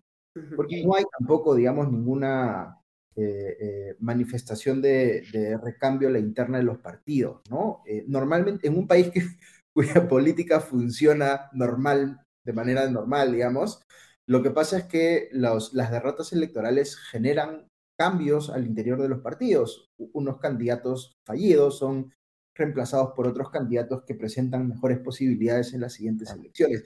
Eso no pasa en el Perú porque los partidos políticos están controlados por cúpulas que son como los dueños de los partidos, ¿no? Es como pensar que claro. Alianza para el Progreso va a mandar un candidato que no se apellide Acuña, ¿no es cierto? Este, entonces, eh, eh, eh, digamos, esta es una de tantísimas, por supuesto, manifestaciones de por qué nuestro sistema político no funciona como normalmente debería funcionar un sistema político. Y la única chance que algunos ven es la posibilidad de que se creen nuevos partidos y que la, novedad en los candidatos venga por partidos distintos a los que hoy están registrados, ¿no? Este es otro elemento que también la gente analiza relacionado si hay o no adelanto de elecciones, porque si hay adelanto de elecciones muy cercano en el tiempo, eh, no van a haber nuevos partidos, salvo los que ya han obtenido eh, su registro, que hace poco hemos visto que por ejemplo, el FREPAP ha vuelto a estar eh, inscrito como partido, está el Frente de la Esperanza, este, el APRA también está ahí eh, eh, preparándose para regresar, pero fuera de eso no hay, no hay mucho más, ¿no? Entonces, este, no me sorprendería, digamos, que esa, esa cédula de sufragio sea bastante familiar en cuanto a los... Bueno, ahí hay Sí. sí. creo que ahí, sí, o sea, en nuestro país eh, los partidos no tienen líderes ni bases, tienen dueños, ¿no? Y eso, eso, es, eso es clave para entender el sistema, el sistema partidario en el que vivimos y por qué se vienen repitiendo, o sea, Keiko Fujimori ha sido candidata tres veces, o sea, habiendo perdido en las tres, ¿no? Eso en cualquier, casi en cualquier país, me atrevería a pensar que solo ocurre de manera diferente en España, en donde hay eh, por ejemplo, José María Aznar perdió hasta dos elecciones antes de ser antes de triunfar, pero estamos hablando de un sistema parlamentario que es muy distinto al sistema presidencialista mixto, raro este que tenemos en el Perú, ¿no? Y por el otro lado, eh, lo que comentaba Augusto anteriormente, creo que eso, es, eso es interesante de entender, por qué Fuerza Popular ¿no? se ha convertido de alguna manera en el partido en el Congreso que enarbola la bandera de elecciones adelantadas. Y la explicación es muy sencilla, porque es el único partido que se parece a un partido en el Perú. Es el último partido que tiene de verdad llegada a nivel nacional, que de verdad tiene candidatos, ya, o sea, que tiene candidatos eh, antes de ponerse a tirar los dados, ¿no? Entonces, por supuesto que en una situación de río revuelto, pues es el mejor preparado, entre comillas, para eh, sacar réditos en una, en una supuesta elección adelantada. Y, de presentarse simplemente a la elección, como hemos comentado en otros, en otros programas, hay una exigencia de un número de mujeres en, en, las listas parlamentarias, que son un poco difíciles de conseguir, especialmente porque vivimos en, en, este país en el que no, no se trabaja el tema de desarrollo político de manera igualitaria, eh, y hay como toda una serie, digamos, una burocracia interna en los partidos que, para los cuales muchos no tienen las capacidades y menos si se les acorta el, tiempo para, para llegar, ¿no? Pero es interesante, si hablamos de partidos, ver esta reunión esta semana, ¿no? De Inda Boluarte invitando a Palacio de Gobierno a los principales líderes, en el que seguro deben haber sido interesantísimos los procesos dentro de los partidos para decidir quiénes eran los tres de cada uno que iban a sentarse con, con Dina Boluarte y salir a, Palacio de Gobierno. Me hubiera encantado ver esas negociaciones dentro de los, de los partidos. Eh, ¿qué, ¿Qué crees que está buscando Dina? Con estas reuniones, Augusto, un poco hacer tiempo o, efectivamente crees que hay eh, eh, espacios de concertación o de, eh, porque hablaba de que se buscaban soluciones para la compulsión social, pero a la salida solamente se hablaba del adelanto de elecciones que como vemos ya ha quedado en, en nada, ¿no? Yo creo que en parte pasar la página, ¿no? Y hacer ver como que ya estamos en, otro, en otra fase, digamos, de la, de la situación política creo que había, me da la impresión que había un pedido más específico de mostrar apoyo al gobierno frente a eh, lo que está pasando más a nivel internacional, ¿no? Y las declaraciones de otros presidentes y, que salgan los partidos a, confrontar, que es exactamente lo que ha pasado en unos casos, ¿no? Con, Keiko saliendo a, confrontar a Petro, y, o sea, le han hecho parte de la chamba, digamos, al, al gobierno, que era, me imagino, lo que estaban esperando. Pero más allá de eso, no creo que haya habido pues discusión más profunda sobre agenda interna, política económica, este, cambios sectoriales, no creo que haya habido mucho de eso. Eh, otro tema que parece que ha salido también de la agenda eh, en lo inmediato es em, eh, la posibilidad de cambiar la mesa directiva del Congreso, ¿no? En un momento había presión fuerte, ¿no? Si, si realmente había posibilidad de adelantar elecciones, la mesa directiva del Congreso iba a ser un tema muy complejo de, digamos, de manejar porque iba a haber presión fuerte, pero ese, ese es otro asunto que parece haberse este, difuminado un, poco, ¿no? Entonces, eh, digamos que no veo mucha trascendencia eh, eh, eh, en lo que ha pasado en estas reuniones, salvo por el papelón de, Avanza País de proponer este, amnistía, ¿no es cierto? Que después se han desdicho, pero, pero en fin, es, ha sido algo bastante penoso, ¿no? Sí, especialmente en, un contexto en el que hemos tenido el informe de Amnistía Internacional, ¿no? Este, digamos que esa sea la primera reacción de, uno de los partidos en el, en el Congreso es bastante preocupante porque nuevamente, ¿no? Lo que se necesita es que se den las investigaciones, se esclarezcan las responsabilidades y, y, y en ese momento, digamos, podremos eh, pasar la, la, página. Y como comentábamos en un momento, Diego, el hecho de que se plantee una amnistía es también un reconocimiento de alguna manera de que no todo se ha hecho bien, ¿no? Este, si es que, si todo se ha hecho dentro del marco de la ley, no necesitas una amnistía. No, es que claro, a ver, el congresista Cabero, y no recuerdo el nombre del otro congresista ahora, discúlpenme, eh, claro, en su cuando salen luego de la reunión con Boluarte a decir esto, eh, ellos mismos no se están dando cuenta de lo que están diciendo, porque una amnistía supone que esas personas sean condenadas previamente, es decir, que hayan cometido delitos por los que la justicia los condena. Eh, y de hecho tardaron un día en darse cuenta, porque el comunicado al día siguiente ¿no? de la bancada de Avanza País señala exactamente eso, ¿no? No, no, no me atribuyo el mérito yo ni mucho menos, me imagino que habrá muchísimas más personas que lo han comentado, ¿no? Alguien le habrá hecho ver a, a, los dos señores congresistas, me imagino que algún asesor la, la tontería que habían dicho, ¿no? Más allá ¿no? Eh, esto para centrarnos en ese punto, porque lo otro es una, o sea, por un lado es una estupidez, es una tontería, eh, no se han dado cuenta o no han querido darse cuenta, pero por supuesto, más grave aún que eso es lo que significa, es dar una suerte de cheque en blanco para meter bala, ¿no? Eso es lo que, eh, lo que en realidad ellos pensaban que estaban planteando. ¿No? Sí. Pero, pues, Era el secretario general de Avanza País, Luis Flores, el que, el que planteó y que ahora en este comunicado dicen que no, no propondrá una amnistía porque esto implicaría asumir la responsabilidad de dichos actores en las lamentables muertes ocurridas. Claro, digamos que tendrías que pensar en eso antes de salir a dar una, una locución a, la prensa luego de reunirte con la presidenta de la República, ¿no? Pero bueno, ya sabemos que no podemos esperar mucho de nuestros congresistas. Yo coincido ahí con Augusto, creo que sencillamente el Congreso y, el Ejecutivo está en la misma tónica, ¿no? Se trata de pasar desapercibidos. la razón de esta. Ya, pasó. Ya no hay problema. ya, pasó. ya no hay problemas y de nuevo, tampoco es que esto signifique que ojalá significara eso, ¿no? Que ahora vamos a concentrarnos en los problemas del país, porque ya vemos, sabemos claramente cuál es la agenda que, que tiene el Congreso, ¿no? Están más preocupados en declarar persona non grata a Petro, por las barbaridades que haya dicho el señor Petro, que ya has discutido con Farid y que luego seguramente conversaremos también aquí.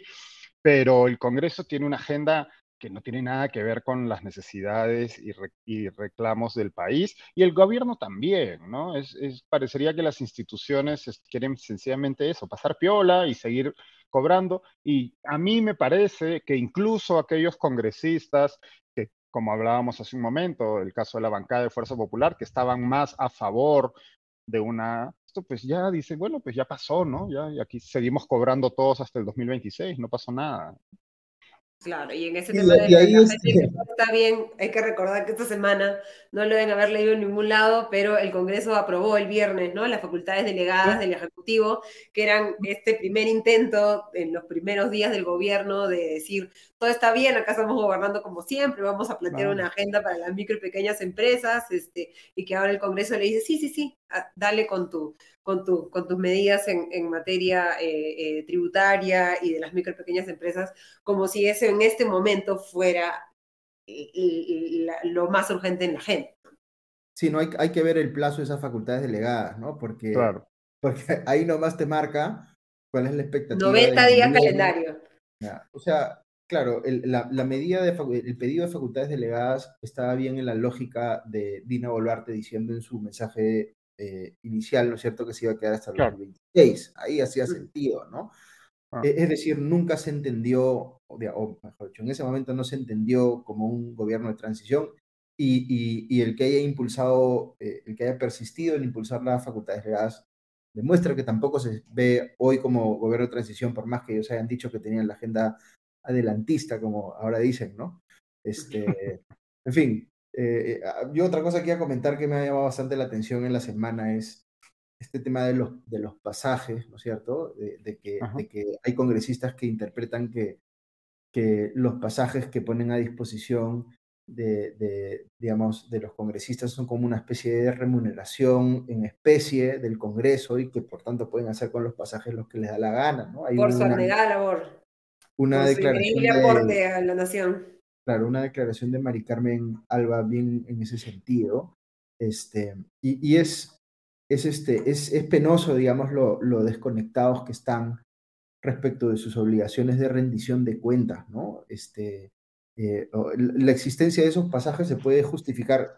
A mí, me llamó la atención la cantidad de pasajes que tenían, la verdad que no lo sabía, pero en todo caso uno puede imaginar que algunos se justifican porque tienen que ver con la, el, trabajo que hacen, ¿no? Pero ahí hay, hay, este, eh, hay un carrusel de invitaciones, digamos, a eventos intrascendentes en el exterior, a los que simplemente van porque hay una invitación y alguien se tiene que gastar un pasaje pero que, que, un congresista pueda luego demostrar que asistió a tal o cual evento o usó tal o cual pasaje para hacer algo en beneficio de sus electores, ¿no es cierto?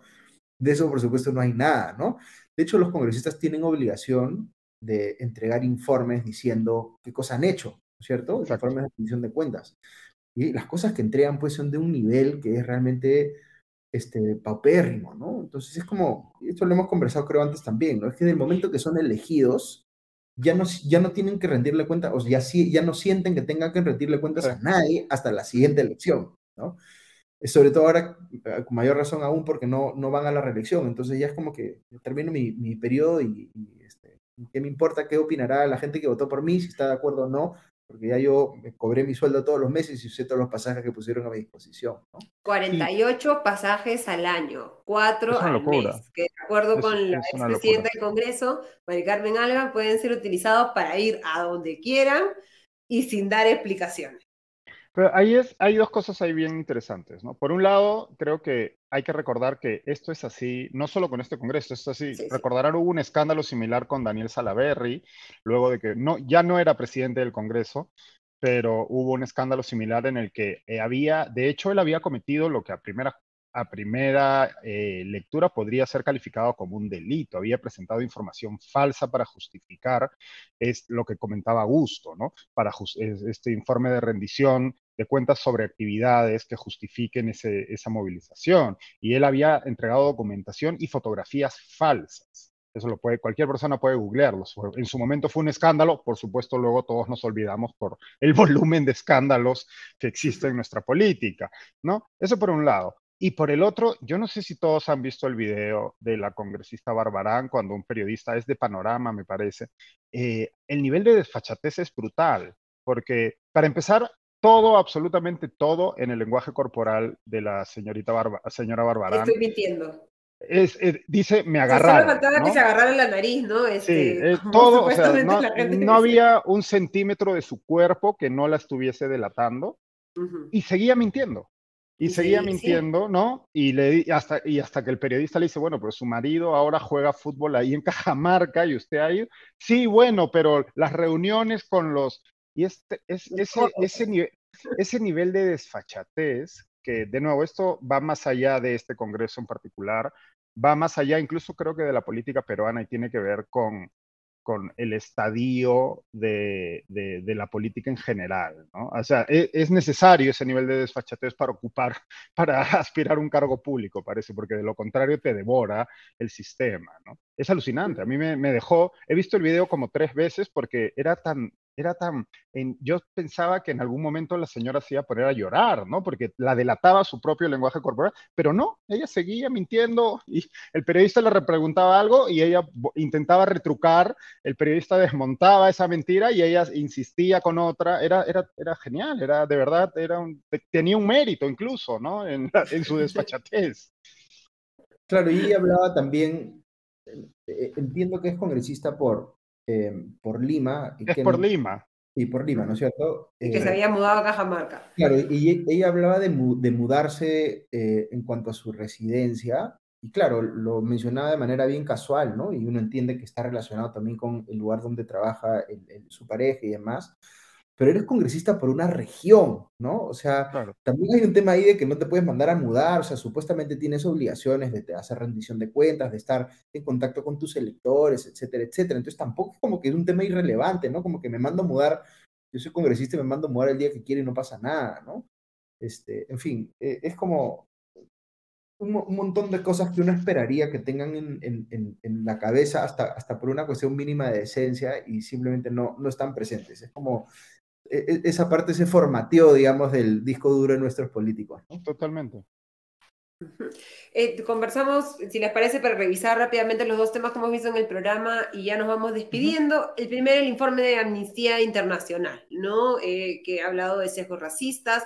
Muchos han reaccionado, creo que defensivamente, ¿no? A, a calificar el, el, informe de eh, motivado políticamente, ¿no? a criticar que no se haya evaluado también la violencia por parte de los manifestantes, ¿no? y que de alguna manera ven como este informe como, como sesgado. ¿Tú cómo, cómo lo ves, Augusto? Claro, lo que pasa es que este, creo que la gente confunde a las instituciones y piensa que, que que Amnistía Internacional tiene los mismos deberes que tendría, digamos, la Fiscalía al emitir una opinión sobre este tema, ¿no? Amnistía Internacional va a mirar un tema que es el tema que tiene que ver con su mandato como organización y emitirá opinión sobre si le parece eh, que las cosas hicieron bien o mal en ese tema que le concierne, ¿no? Y claro, uno puede cuestionarla eh, como organización respecto si la sustentación que utiliza no es la correcta para revisar el tema que le corresponde como institución revisar. Pero no, no es como muy eh, lógico pedirle que asuma posición política por un montón de otras cosas que sí han pasado y que son relevantes, pero que no están dentro de su mandato. Cosa que sí, por supuesto, se le puede pedir a la Fiscalía y más aún al Poder Judicial cuando termine resolviendo estos temas.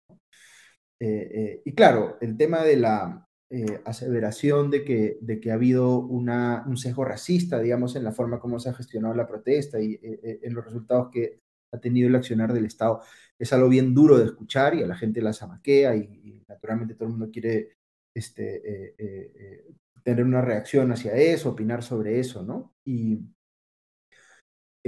yo, yo digamos, sí creo que eh, eh, la forma como actúa el Estado eh, en distintos lugares del país no es la misma este, que, que situaciones como las que se han visto particularmente en Ayacucho, que es tener a los militares resguardando un aeropuerto, pero después salir fuera del aeropuerto y empezar a patrullar las calles disparando.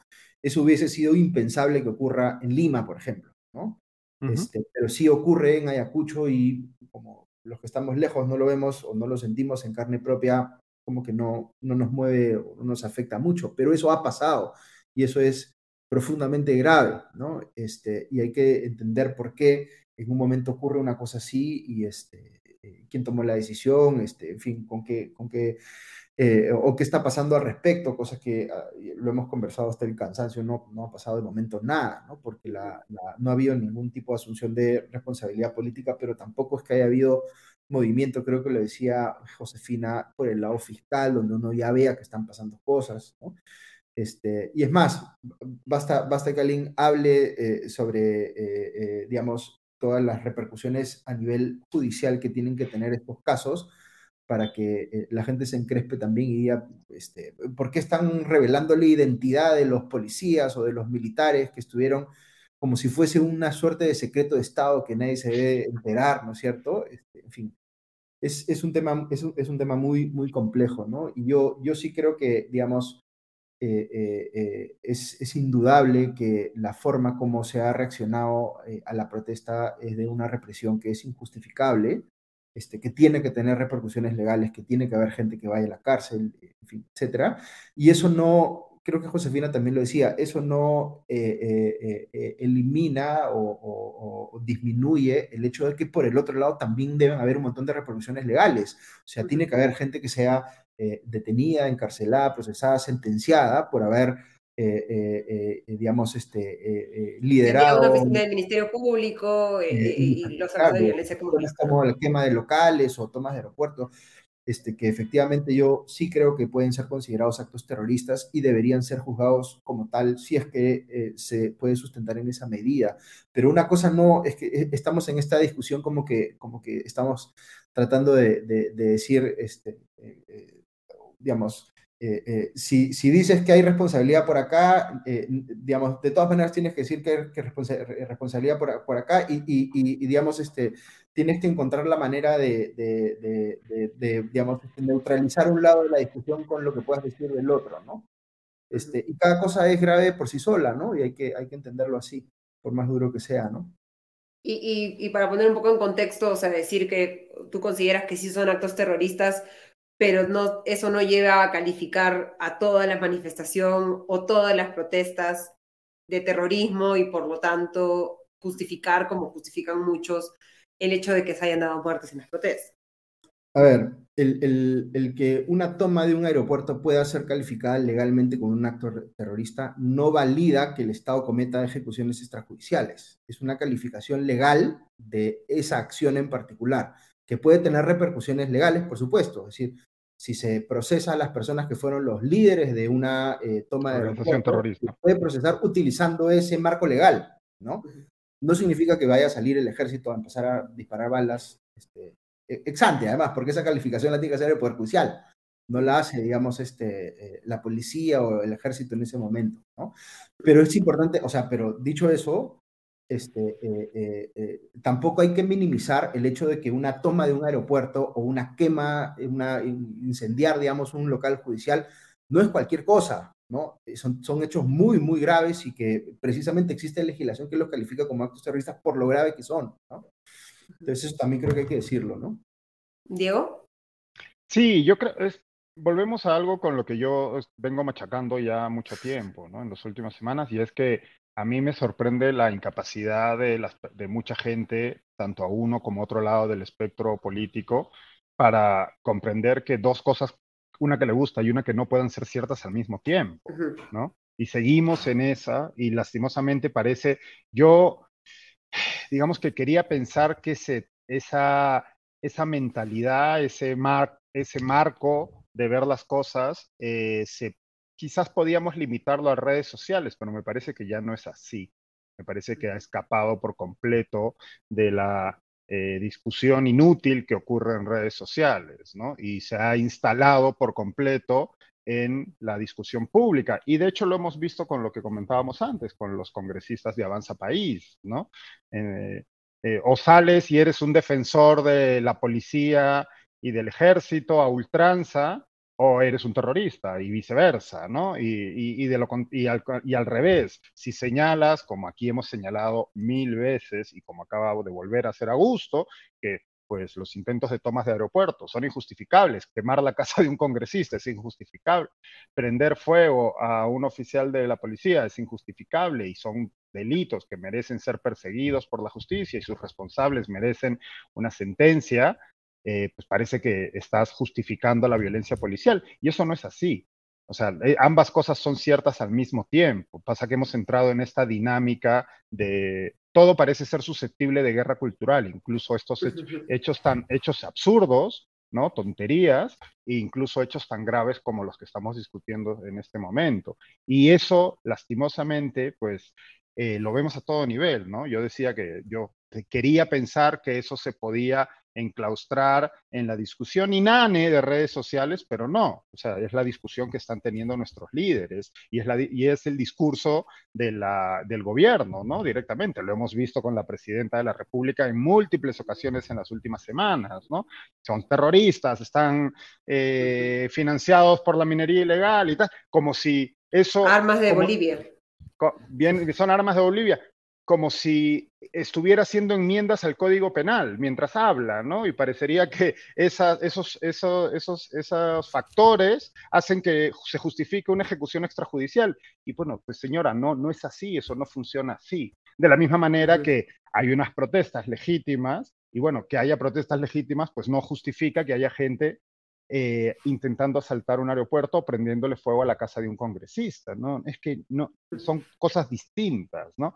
Pero parece, lastimosamente, que cada vez somos menos las personas que estamos dispuestos a tener este tipo de conversación y poner las cosas y ver las cosas eh, con perspectiva y ponerlas en su lugar, ¿no? O sea, si las autoridades no quieren hacerlo y parece que una mayoría de la ciudadanía no quiere hacerlo, pues tenemos un problema muy serio que de hecho no vamos a resolver con elecciones adelantadas, sin elecciones adelantadas, con nueva constitución, con la misma constitución, etcétera, etcétera. Ya hay un problema ahí eh, un poco más profundo y estructural en, la, en el discurso, eh, en la discusión pública peruana en este momento, que no es, ojo, que no es único del Perú, esto está ocurriendo en distintos lugares. Ocurre, creo yo, eh, y esto lo hemos analizado en otras ocasiones, que en el Perú existen condiciones particulares que hacen que sea más grave y que se manifieste de manera más eh, seria, como hemos estado viendo en estas semanas, ¿no? O sea, en ningún otro país en todo, en por lo menos cinco países de América Latina ha habido protestas violentas y graves en los últimos cinco años. ¿En cuántas han muerto 60 personas? En el Perú. yo, agregaría, no quiero equiparar todos los ejemplos individuales que podría utilizar para sustentar el, punto que voy a hacer, pero eh, lo que pasa también en el Perú es que la gente tiene, tiene agendas políticas y asume que todo vale para defender sus respectivas agendas políticas. Y ese todo vale va desde negar el resultado de una elección hasta este, salir a quemar, eh, digamos, este, eh, edificios públicos o, este, eh, en fin, todo tipo de manifestaciones de, del uso de la violencia en distinta naturaleza, digamos, este, para defender una determinada, digamos, agenda política. Y ahí hay pues una, demostración de ausencia de valores democráticos muy fuerte, que es muy transversal a la sociedad peruana, ¿no? Porque la, la, la, como siempre decimos, la, la política es eh, la, el antídoto de la violencia, digamos. La política es como tú conduces los conflictos de manera pacífica, precisamente para evitar que la gente empiece a eh, eh, reventarse unos a otros, ¿no? y, y eh, eh, desde, creo que la gente ha flexibilizado mucho sus criterios o sus umbrales o sus límites de qué cosa ya no se puede hacer en defensa de una determinada agenda política y ya es una cuestión de casi que todo vale, ¿no? Y en eso estamos hace años, ¿no? Este, Por ejemplo, la gente no, no se da cuenta que la, la o, separa muy fácil la violencia física de la violencia verbal en la política, ¿no? De, cómo los discursos son violentos y, piensa que tener un discurso violento está bien, si es que eh, eh, lo haces para criticar a tu adversario, este, y no entienden cómo se pasa de una cosa a la otra, ¿no? Cómo de la violencia en el discurso se pasa a, la violencia física, como si no hubiese un, un este, vaso comunicante ahí, ¿no? Este, en fin, eso, eso es, es bien preocupante porque, eh, digamos, nos lleva a escenarios donde podemos ir escalando poco a poco, pero podemos llegar a un punto donde ya la cosa simplemente sea inmanejable, ¿no? Y no haya cómo defender a, la democracia porque la gente simplemente no cree en ella, ¿no? Este, ya todo es una cuestión de quién tiene más fuerza que el otro. Que es un escenario que está más cerca que lejos, digamos, en, en este momento en, en particular y que creo que tenemos que tener siempre como el riesgo más grave que hay que evitar, ¿no? Pero al parecer no es un riesgo que esté dentro de la matriz de riesgos de, de los políticos en este momento que más bien están buscando asusar más, ¿no? Este, eh, eh, y levantar más a las personas en lugar de encontrar cómo encauzamos esto de, de manera eh, democrática. Y lo que hemos visto en estas semanas, ¿no? Es un incremento del nivel de, retórico entre, entre los presidentes de Latinoamérica. Tenemos a, a Andrés Manuel López Obrador, que fuera por completo de lo que hace normalmente, este, agarrado el tema de Dina Boluarte y Pedro Castillo para, para llenar de ya, Ya lleva tiempo, ¿eh? Ya lleva. Claro, sí, no, no, estoy siendo totalmente irónica porque digo que es lo que hace normalmente, así que no nos, no nos sorprende, pero tenemos ya la declaración de persona non grata, que ya nos ha dicho Farid que no tiene ninguna consecuencia legal concreta, ¿no? Eh, pero, y este comunicado ya del Ministerio de Relaciones Exteriores de Colombia, ¿no? Que más o menos quiere eh, eh, calmar las aguas.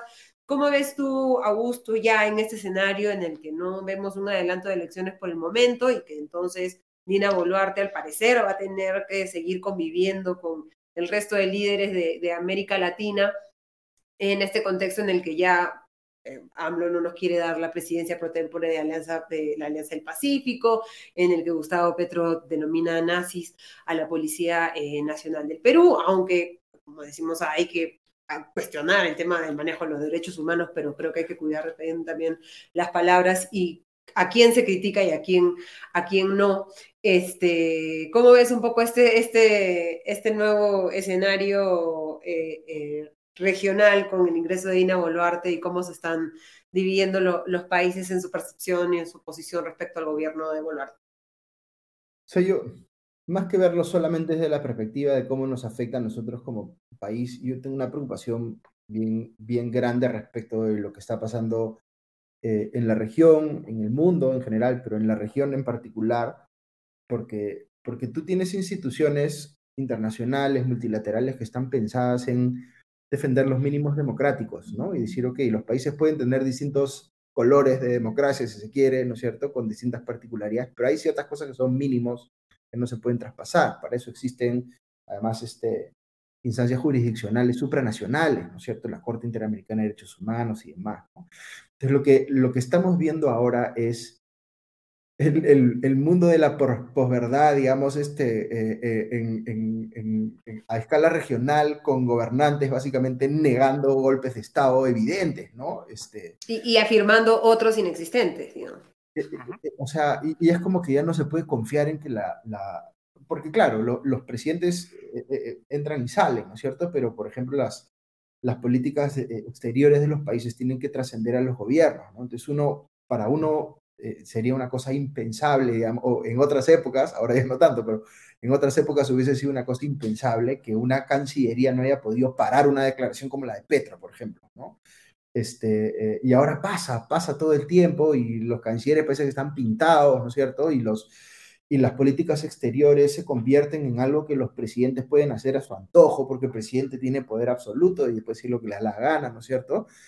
Este, y todo eso es muy, muy penoso, ¿no? Y, claro, hay, eh, eh, ahora hay varios eh, presidentes de izquierda que por afinidad con Castillo o, con lo que representó Castillo, quién sabe, han tratado pues este, su intento de golpe de Estado de manera bien este, descarada, como si hubiese sido este, algo intrascendente, lo que fuera, ¿no es cierto? Pero también tenemos ejemplos de gobiernos de otra tendencia política en la región que han sido profundamente, eh, digamos, este, eh, eh, ausentes de credenciales democráticas mínimas, ¿no? Como el de Bolsonaro en, Brasil o el de Bukele. Entonces, todo esto está pasando en la región de manera cada vez más, más preocupante y no hay mi lectura personal es que no hay nadie que tenga eh, suficiente capacidad como para detenerlo, ¿no?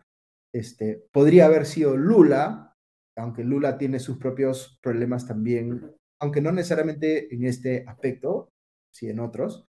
Este, a, a, Boric sí lo veo con un poquito más de eh, capacidad de, levantar la voz en contra de, por ejemplo, Nicaragua. Es una vergüenza, digamos, que a tantos presidentes les cueste pronunciarse sobre Nicaragua. Este, pero no hay mucho más, ¿no? Eh, la calle Pou, que de repente es, bastante más, su peso relativo es bastante menor por ser un eh, Uruguay un país menos relevante, digamos, este, a nivel geopolítico, pero, pero es, bien, es bien penoso en general lo que está pasando en la región, ¿no? Diego, tú desde México. Bueno, para, a, ver, a mí me obsesiona López Obrador y, su, su, manejo de la propaganda. ¿no? Es un tipo eh, contrario a lo que sus críticos, y yo me encuentro entre sus críticos, pero a lo que la mayoría de sus críticos piensan, es un tipo políticamente muy hábil, ¿no? Y tiene esta capacidad para leer el, ¿no? Como lo que se dice en inglés, to, read the room, ¿no? Para leer el, cuarto, para entender la situación y sacarse de la manga eh, declaraciones que lo que hacen es atizar la polarización política y conseguir dos cosas. Por un lado, irritar de una manera tan exagerada a sus críticos que los saca por completo de sus casillas y entonces termina ganando él.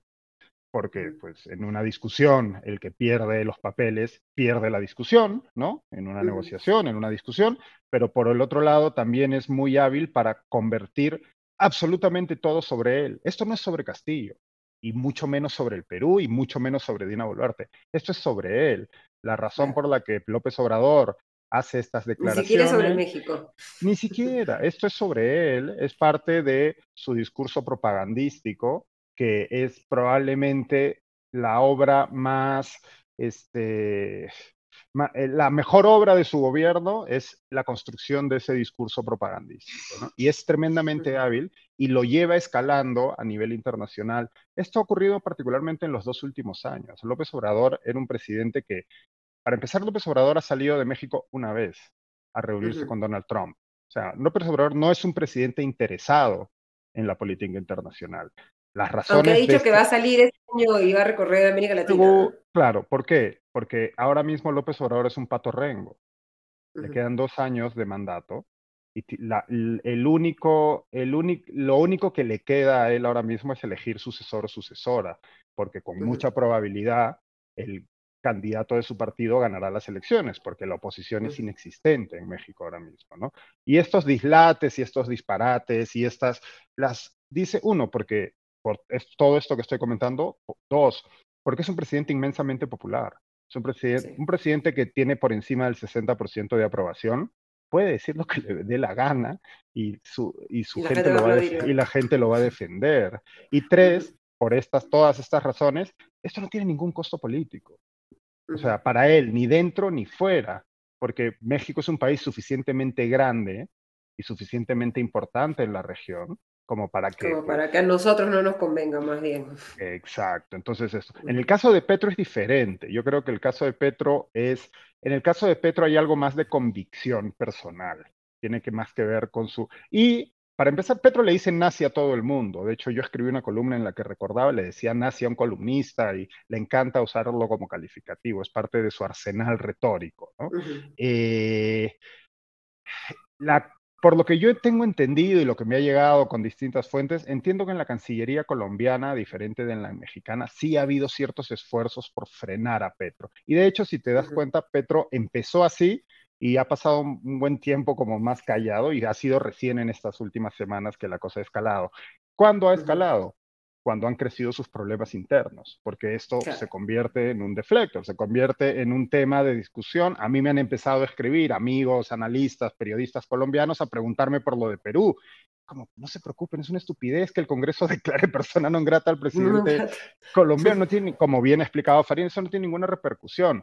Y como bien decía Augusto antes, claro, uno esperaría, más aún con la Cancillería peruana, que es una cancillería que está muy bien considerada en la región, eh, que en otros momentos haya podido frenar esto de una manera. Pero bueno, ya hemos visto que la propia canciller, que a su vez es una diplomática de carrera bien considerada por sus pares, bueno, ya hemos visto los errores grosos que ha cometido. Entonces, la Cancillería misma, la Cancillería ya se viene debilitando desde el gobierno de Humala, ojo, ¿eh? esto no es nuevo. O sea, y en el gobierno de Pedro Castillo vimos la manera este, vergonzosa en que se metió mano en la Cancillería.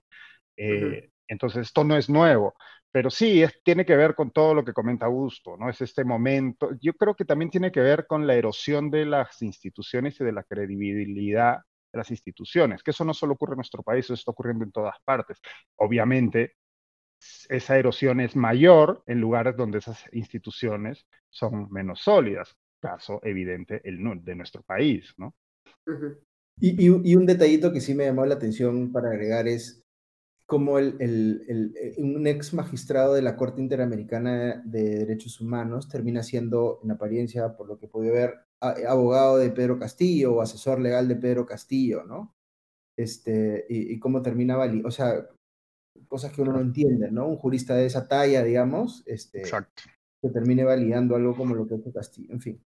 Claro, y es el tema también de la narrativa, ¿no? Y lo que conversamos un poco con Farid, o sea, lo importante de que la principal estrategia del Estado en este momento debe ser que la verdad prevalezca, ¿no? Y la mejor forma de difundir la verdad es difundir el mensaje de Pedro Castillo, porque frente a eso no hay ningún, ningún quiebre, ninguna interpretación que pueda llevar a pensar que efectivamente no intentó dar, dar un golpe, ¿no? Y que creo que, que esa, en, el, digamos, en el escenario internacional, que haya un, versiones como las de Petro o las de Manuel López Obrador no le hace mucho favor al, al, Perú, ¿no? Este, pero digamos que creo que en estas peleas igual no se, no se resuelve mucho. Para terminar, Augusto, ¿cómo ves la próxima semana? Y Diego, ¿tú cómo ves la próxima semana? ¿Qué, qué expectativas tenemos? Mm, me da la impresión de que va a ser, espero no equivocarme, ¿no? Pero una, una, una semana más tranquila, este, porque políticamente, digamos, las cosas están, eh, al menos en el corto plazo, eh, suspendidas, digamos. Es un descanso, ¿no? Entonces, no sé, hay algunos escándalos que pueden, no, he visto si ha habido alguna novedad importante en los dominicales, pero em, no, no, no, o sea, creo que terminada la legislatura, este, va a haber un pequeño respiro ahí, ¿no? Pero, pero quién sabe, nunca se puede anticipar con certeza. Ya eso hemos aprendido. Diego. Bueno, eh, no sé, no, o sea, ahora mismo ya, no, yo hace mucho que me retiré del negocio de hacer predicciones en la política peruana, eh, porque estaba yéndome a la quiebra. Eh, pero sí he visto, antes de entrar a, conversar con ustedes, estaba viendo los dominicales y sí ha habido un cambio de tono en los dominicales y me imagino que eso es un síntoma de un cambio de tono en la prensa en general. Y hasta ahora, claro, si estábamos siguiendo la cobertura diaria de tanto de los otros medios y de los programas dominicales, eh, estaba muy concentrada en el asunto de las protestas y la discusión sobre las elecciones. Eso parecería, como hablábamos al inicio, pues ha menguado un poco. Entonces, eh, vuelven tímidamente todavía, me parece, a eh, su papel fiscalizador del poder, ¿no? Que es pues, el, principal papel de un programa dominical en nuestro país y, bueno, de los principales medios. Eh, veía, por ejemplo, en Cuarto Poder, había un, un reportaje sobre las, las personas que tienen el oído de, Dina Boluarte, ¿no? Sus principales asesores, la figura de su hermano, que es algo que pues ha tardado, estamos 19 de febrero, ha tardado tres meses en que un programa periodístico se concentre en quién le susurra al oído a la presidenta del, del país, ¿no? Y veía, por ejemplo, ahorita hay un, también veo que hay una primicia que ha sacado Cuarto Poder de un pequeño escándalo de eh, comida para los plenos y una cuenta este, gigantesca de 450 mil soles en los últimos meses solo de, de, de, catering, ¿no? En el Congreso. Entonces, creo que va a ir cambiando un poco la agenda, a menos, obviamente, y en nuestro país nada nunca eh, pues, se puede asegurar de que las protestas eh, arrecien y con ello pues la escalada de violencia de parte del Estado también crezca. Habrá que ver qué, pasa en ese frente. Sí, el tema de las elecciones me parece que va a ir saliendo ahora mismo de la agenda poco a poco. Bueno, veremos entonces cómo se plantea la semana. El Congreso está fuera de legislatura hasta el primero de marzo, así que recién veremos seguramente agenda legislativa a comienzos del próximo mes. Muchísimas gracias, Augusto. Muchísimas gracias, Diego. Nos reencontramos el próximo domingo. Cuídense, que empiecen bien la semana. Hablamos. Gracias, gracias. Cerramos así entonces el programa de hoy. Hemos tenido una semana en que, como les decía, empezamos con la expectativa de que pudiera aprobarse el adelanto de elecciones del Congreso. El Congreso ha decidido decir no, o sea, decir más o menos, pero no, ¿no? Lo debatimos, pero ahorita no, joven.